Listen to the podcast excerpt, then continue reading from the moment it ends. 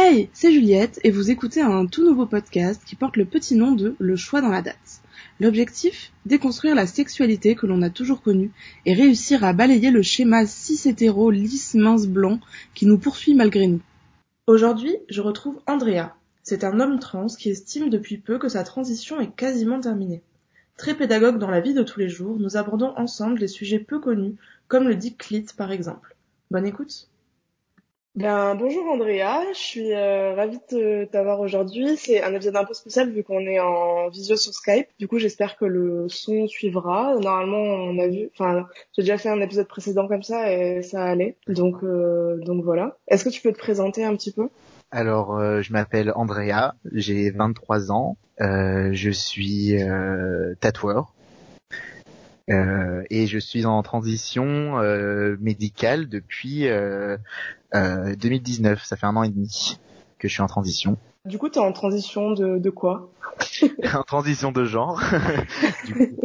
je suis une personne qui est née euh, du coup euh, femme et qui du coup a, on va dire, enclenché une transition médicale pour être vue dans, dans la société en tant qu'homme. Et pour toi, c'était important de faire cette transition?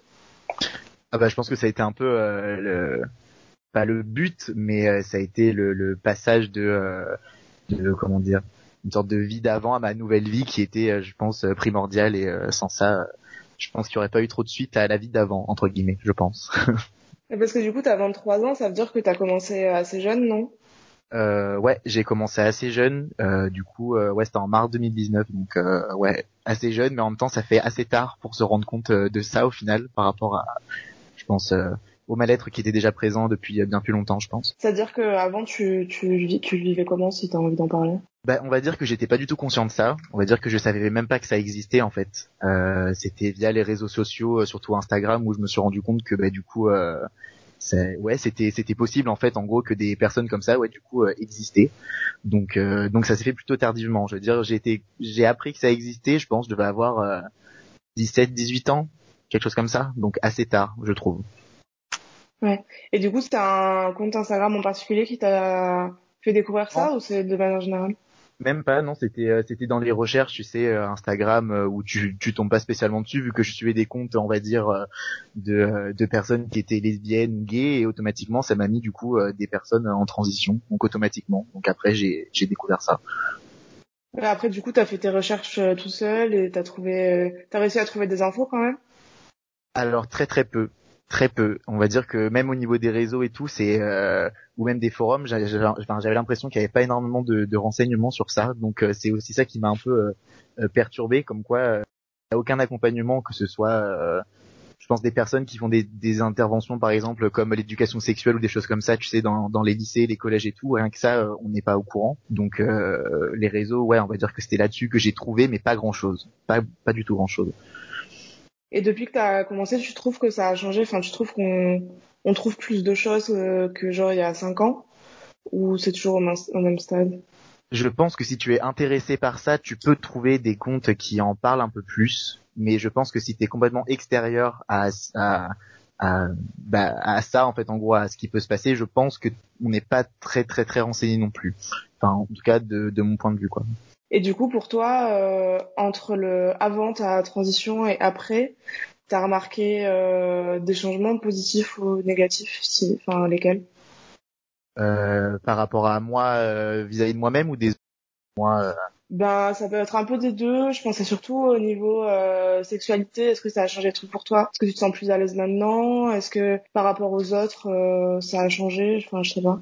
Alors oui, enfin d'autant plus avec euh, mes proches qui on va dire ont remarqué un changement assez euh, euh, assez brutal, on va dire, parce que ça s'est fait un peu du jour au lendemain. C'est-à-dire que j'en ai parlé un peu à personne et à partir du moment où j'ai découvert ça, où j'ai fait mon cheminement tout seul, il y a la confiance s'est installée, genre moi vis-à-vis de moi, moi vis-à-vis des autres. Donc on va dire que je suis beaucoup plus ouvert aux autres et les, les autres du coup le sont bien plus à moi. et au niveau de ma sexualité, on va dire que à l'époque je me disais du coup lesbienne parce que j'ai jamais euh, j'ai jamais été euh, à me dire euh, oh mon dieu avant je n'étais pas enfin je n'ai pas j'ai jamais été une femme. Alors ça c'est un truc assez particulier dans le sens où énormément de personnes trans vont te dire j'ai jamais été une femme j'ai toujours été un homme. Moi j'ai complètement accepté le fait qu'un jour j'étais une femme. Et du coup je me disais lesbienne mais à partir du moment où j'ai entamé ma transition euh, j'ai complètement repoussé le fait d'avoir quelqu'un dans le sens où j'ai fait ma mammectomie il y a un an. Donc j'avais encore mes seins il y a un an et j'étais déjà hormonée. Donc c'était compliqué de, de les deux ensemble étaient très compliqués. Du coup, j'ai complètement repoussé le fait d'avoir quelqu'un dans ma vie. Et dès que ça a été fait,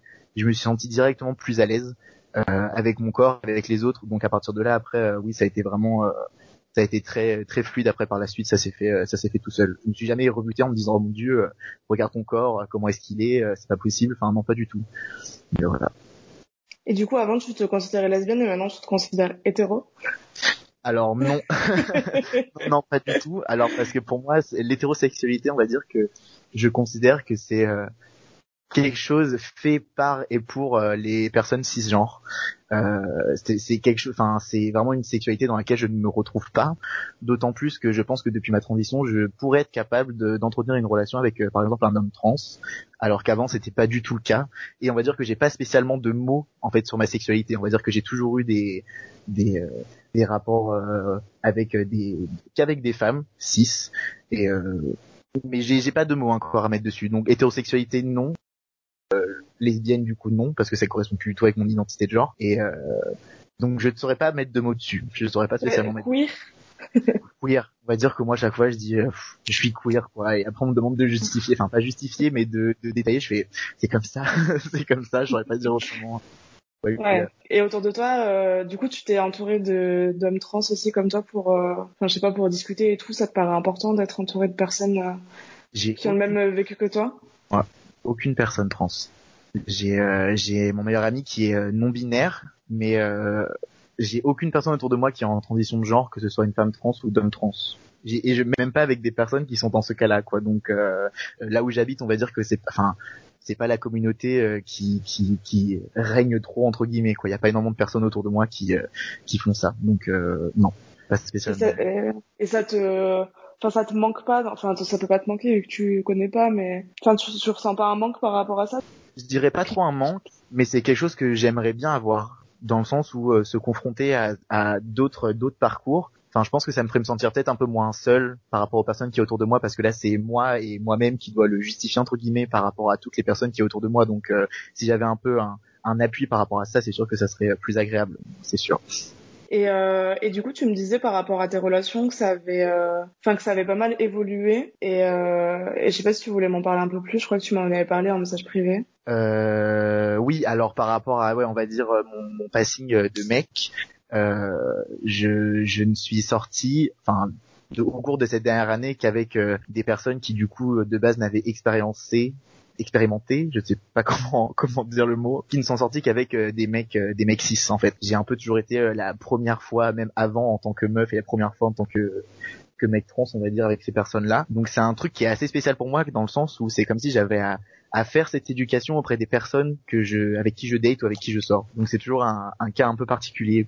où où je suis à l'aise mais en même temps c'est tu sais ce genre enfin ce côté un peu ben je me présente encore en tant que nouveauté dans quelque chose. Enfin, tu, tu vois, c'est euh, c'est pas, c'est particulier à décrire. C'est assez particulier. En gros, t'es es toujours obligé de te, te, justifier un peu. Enfin, est-ce que tu préviens euh, avant, ou, enfin, genre de. Ben alors là, ce qui s'est fait, c'est que euh, les deux personnes avec qui j'ai été, elles, me connaissaient d'avant. Donc elles, elles, elles, connaissaient mon parcours, elles savaient ce qui s'était passé. Il y avait, il y avait aucun souci. Et maintenant, c'est vrai que je me retrouve, par exemple, quand tu es sur des sites de rencontres, genre, euh, t'es toujours obligé de, de spécifier, on va dire, le petit homme trans en dessous, pour pas avoir à directement euh, à ce que les personnes se présentent à toi en pensant que bah, du coup t'es un mec cis et que euh, tu, tu puisses te prendre des gros râteaux, je pense, qui sont assez violents par rapport à ça. Et pour l'instant, j'ai la chance de pas avoir été confronté à ça et je saurais pas trop comment gérer, je t'avoue. Mais euh, pour l'instant, c'est même pas arrivé encore. Ouais, en gros, pour toi, c'est mieux de, enfin, tu, tu trouves que c'est mieux de, enfin, de dire d'entrée comme ça, c'est réglé. Et puis les personnes qui sont pas d'accord, bah voilà, c'est exactement ça. Je pense que ça fait le tri, ça fait le tri très très vite, justement. Et pour éviter d'avoir affaire à ce genre de situation, autant poser vraiment les bases directement, plutôt que de connaître la personne, que la personne te connaisse, et puis d'un coup, au milieu de, je sais pas, genre trois semaines où tu discutes la personne, au fait, euh, je suis, je suis, je suis trans, tu vois, donc, euh, et tu sais tellement pas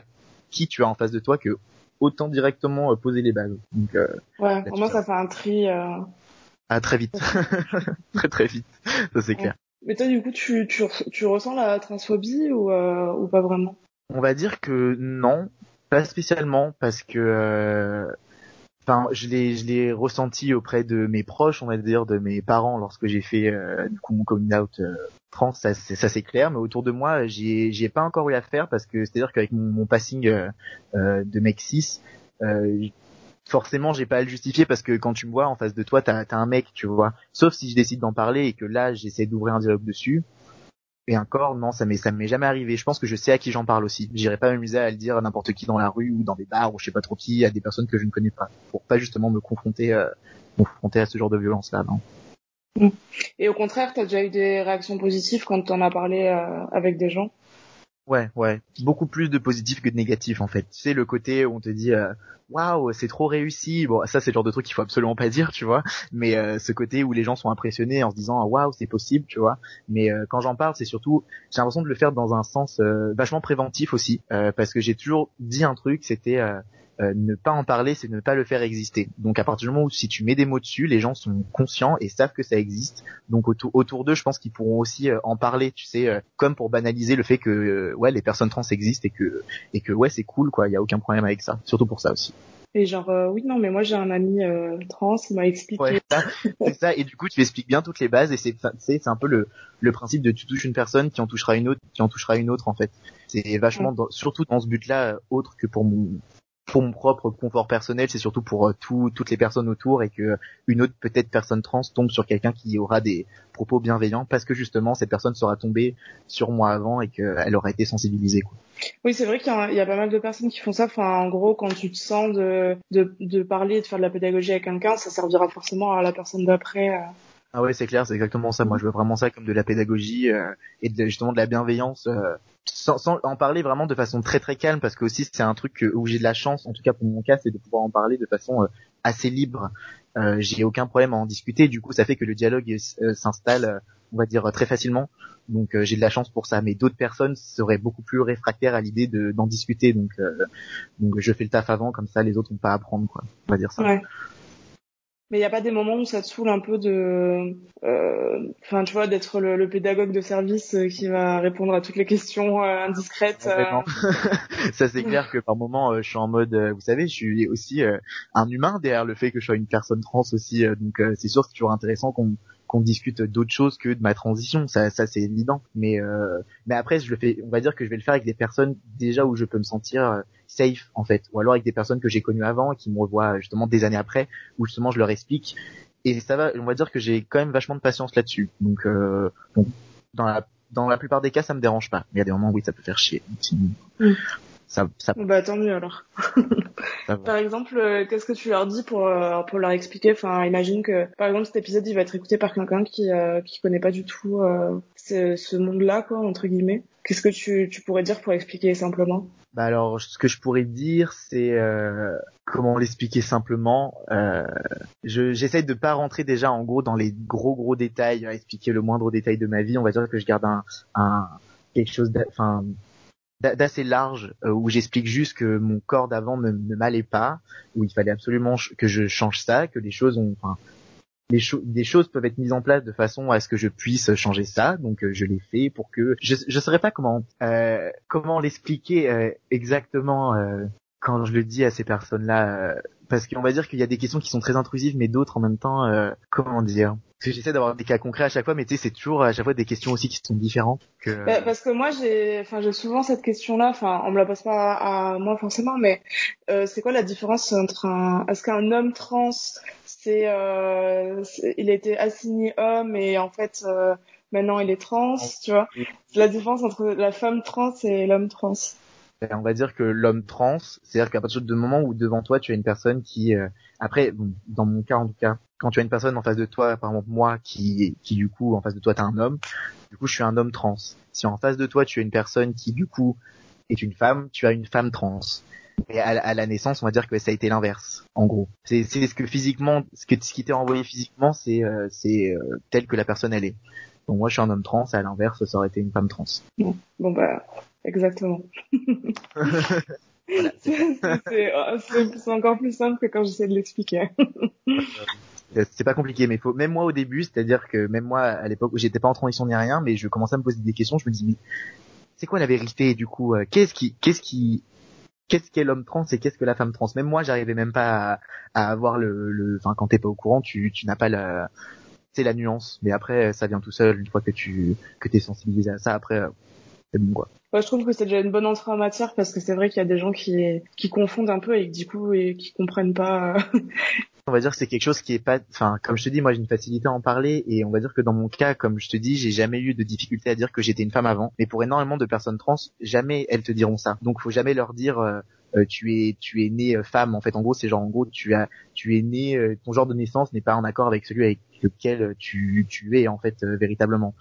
Parce que le côté les tu sais les mettre les mettre nous mettre à côté de justement ce truc ce, ce genre en fait genre tu es né femme du coup en fait maintenant tu es devenu un homme. Même le côté devenir en fait c'est limite quelque chose qu'il faudrait même pas employer en fait.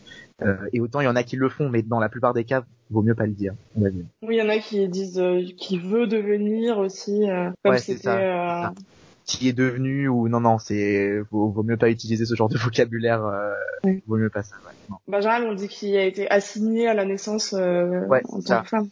Bon, c'est ça ou en tant qu'homme. Mm. Ok. Euh, petit truc de vocabulaire comme ça euh, auquel tu penses ou pas? Bah il y a ce côté aussi où euh, où énormément de gens font la gaffe à dire euh, euh c'est enfin ça fait beaucoup de débat tu sais euh, l'idée de personnes à vulve et personnes à pénis tu sais. Euh, aussi beaucoup dans les dans les dans le cas des féministes on va dire TERF tu sais qui excluent complètement les, les trans de leur de leur combat qui auront tendance à dire justement euh, que c'est des femmes euh, comment enfin comment comment ils disent déjà le côté euh, femme à pénis et homme à vagin ou des trucs comme ça tu sais ça c'est un truc en gros Perso, moi, je subis pas de violence par rapport à ça parce que je suis complètement en adéquation avec ce que j'ai entre les jambes, tu vois, j'ai aucun problème à en discuter. Mais t'as pour certaines personnes, ça va être hyper violent que de dire, par exemple, euh, sexe de femme ou sexe d'homme.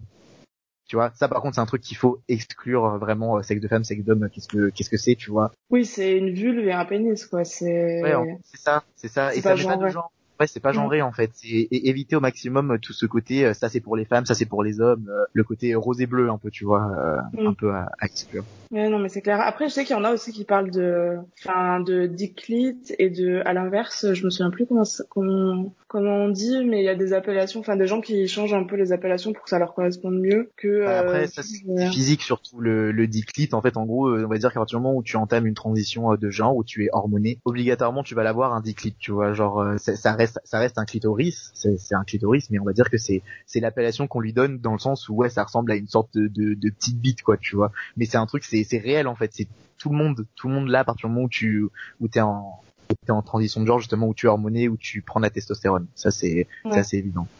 Et ça, tu peux expliquer un peu, euh, parce que moi, je, moi, je sais à peu près ce que c'est, mais euh, je pense que c'est pas le cas de tout le monde. Ouais. Et ben, euh, en fait, euh, avec les hormones, tu as des changements du coup physiques qui s'opèrent. Donc, tu as la poussée des poils, la mue de la voix, et donc ça aussi qui change. Et ça, c'est un truc qui est irréversible avec avec la voix. C'est par exemple, si jamais un jour tu décides d'arrêter de faire ta transition, donc t'arrêtes de prendre des hormones, c'est le truc qui ne changera pas sur ton corps. Ça restera comme ça, et tu en, enfin, ça, ça va dépendre de, de, en fait, de ton corps. Comment est-ce que tu réagis Tu peux autant avoir quelque chose de, qui, qui va vraiment pousser pendant un moment ou alors euh, vraiment ça va rester euh, petit mais quoi qu'il en soit ton corps réagit euh, réagit de cette façon mais c'est c'est ouais à du moment où tu prends la testostérone ouais ça ça se passe comme ça ouais. Ok. Mais ça veut dire que ton le clito il gonfle en fait? Voilà c'est ça c'est ça. Et il pousse un petit peu en fait ça fait ouais en fait ça fait c'est là où tu te rends compte en fait que les que les pénis en fait et justement les, les clitoris t'as quelque chose vraiment qui est qui est qui est vraiment c'est c'est très très semblable quoi. C'est tu c'est comme si ça fait une sorte de mini érection mais avec une tête de clitoris en fait tu vois genre c'est vraiment euh,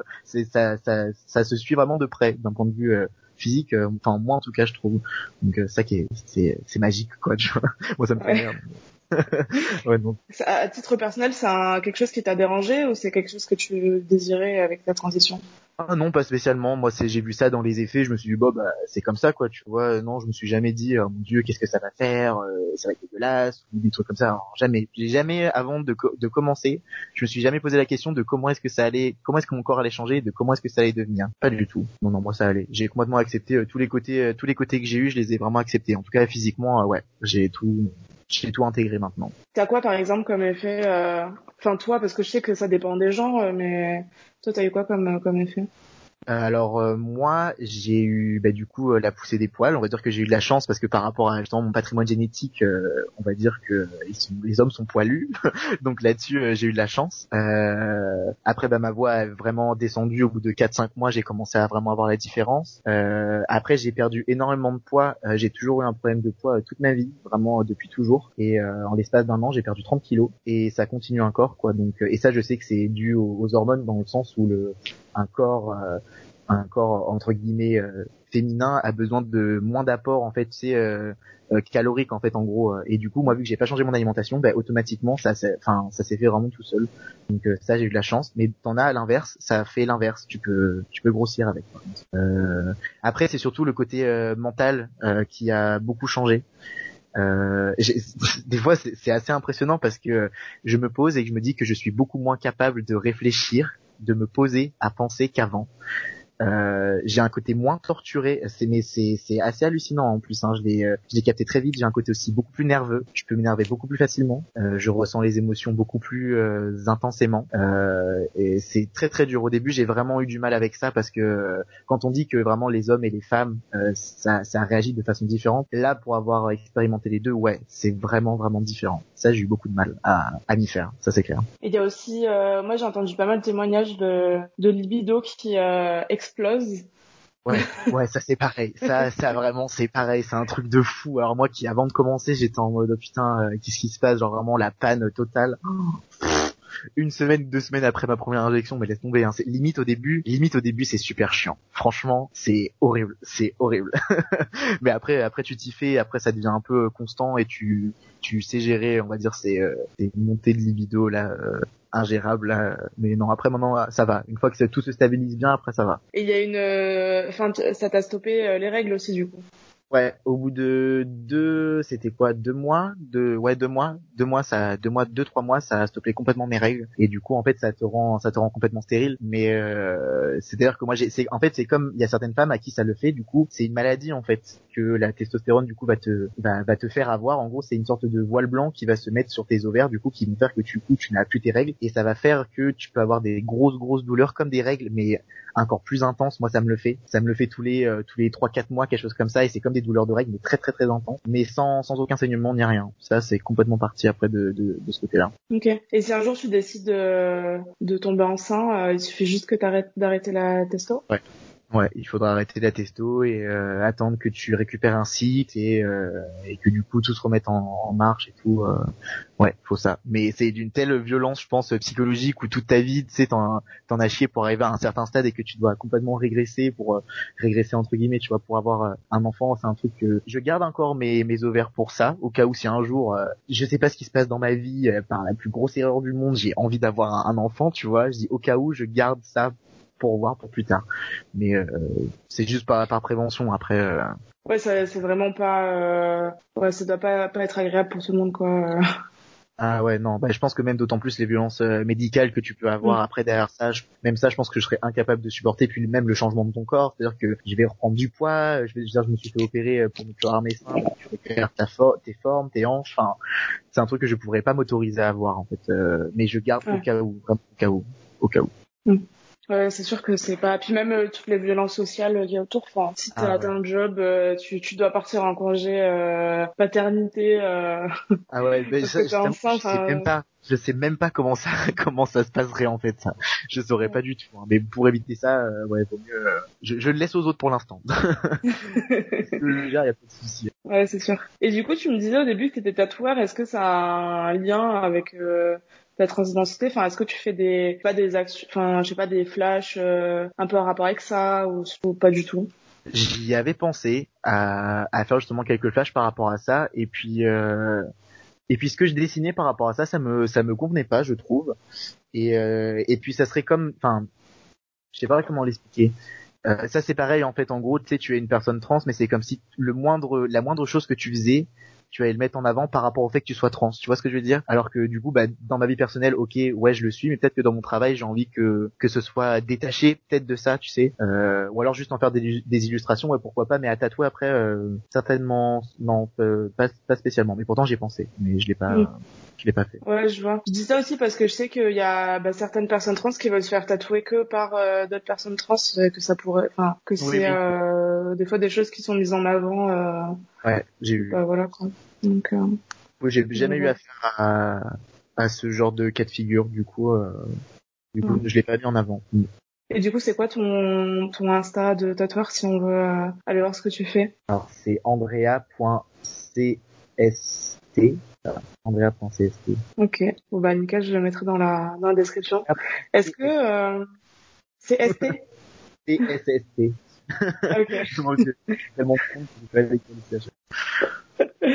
euh, J'ai une dernière question. Est-ce que tu aurais un, enfin un conseil genre au, au Andrea du passé euh, euh, qui n'avait pas encore entamé sa transition, qui se pose des questions, ce genre de trucs? En gros, un truc que tu aurais aimé qu'on te dise avant de te rendre compte de tout ça? Que j'aurais aimé qu'on me dise. Alors là, je sais pas. Enfin, je pense que je me serais dit que que j'aurais douté toute ma vie d'énormément de choses, mais s'il y a une chose qui m'aura révélé, qui aura fait que je suis la personne que je suis maintenant, ça aurait été tout ce que j'aurais vécu avant. Euh, donc euh, peut-être que j'aurais pas aimé qu'on me prévienne de tout ce que j'allais pouvoir avoir dans ma vie, mais en tout cas euh, qu'on me dise juste que ça ira et que je passerai au-dessus de ça et que le jour où je me serai trouvé, c'est là où je saurai à partir de quand ma vie commence. Et euh, je pense que j'aurais rien changé, vraiment pour rien au monde, et que j'accepte absolument tout ce qui s'est passé, et que je, s'il y avait quelque chose à refaire, ouais, je pense que je referais rien. Mais je me dirais que ça ira et que et que je vais carrément gérer par la suite, quoi. Il y a aucun souci pour ça. Ben dans ce cas, tu gères déjà pas mal, donc. Euh... et, et, du coup, pour toi, est-ce que t'as, enfin, est-ce qu'il y a des des prochaines étapes euh, à ta transition, si t'as envie d'en parler ou pas Alors non pour moi, euh, ça sera juste de continuer mes piqûres euh, toutes les trois semaines, euh, toute ma vie. Okay. Ça va continuer à évoluer comme ça doit évoluer, mais pour moi, le, le fait de, de, faire mon opération pour pour enlever mes seins, c'était juste l'étape finale qui est arrivée six mois après le début de, de début, enfin juste après que je prenne les hormones, ça a été vraiment l'étape finale et je l'ai fait six mois après. Donc pour moi, tout est tout est réglé à ce niveau. En tout cas. Ouais, c'est vrai que t'as tout euh, torché entre guillemets et puis hop. Ah ouais, ouais, c'est réglé, on n'en parle plus. Là maintenant, j'ai juste à faire mon changement euh, d'état civil. J'ai fait mon changement. Moi, j'ai de la chance parce que moi, je suis né euh, Andrea et euh, vu que c'est un nom mixte et que je me suis toujours connecté, enfin senti connecté à ce prénom, je l'ai jamais changé. J'ai changé mes deux autres prénoms. J'avais le deux noms de mes grands-mères et je les ai enlevés. Je les ai changés. Ça, ça s'est fait très très vite aussi et maintenant, je fais mon mon dossier justement pour euh, pour changer à l'état civil. Mais ça, c'est une autre affaire.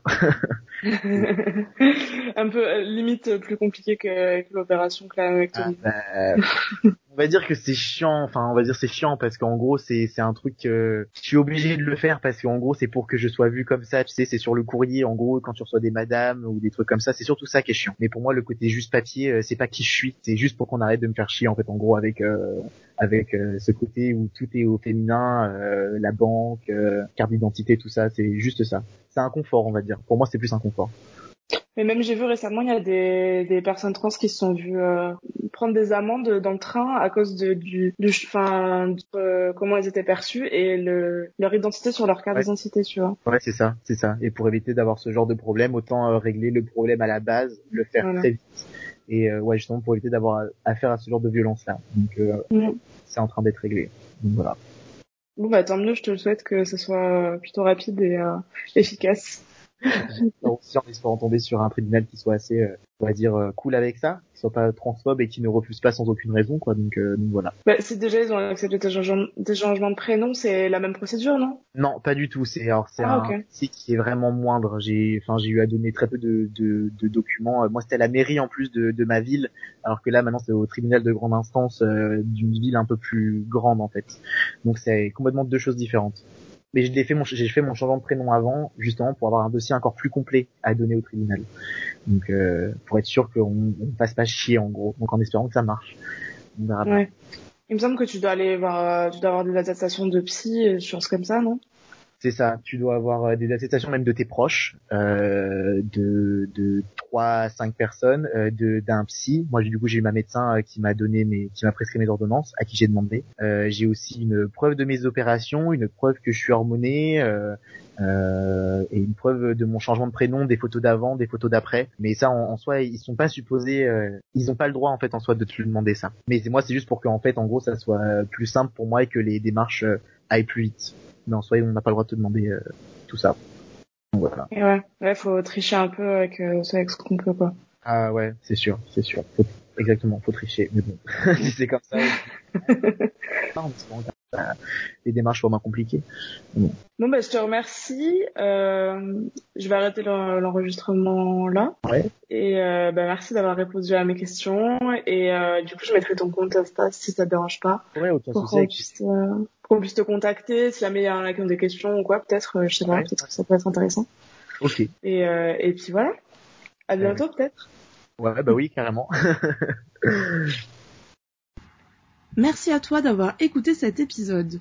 Suis-nous sur les réseaux sociaux LCDLD-du-bas podcast pour être tenu au courant des nouveaux épisodes. Et si tu souhaites témoigner toi aussi, peu importe où tu habites et peu importe le sujet que tu souhaites aborder, envoie-moi un email à lcdld.podcast.gmail.com. Belle journée et à très vite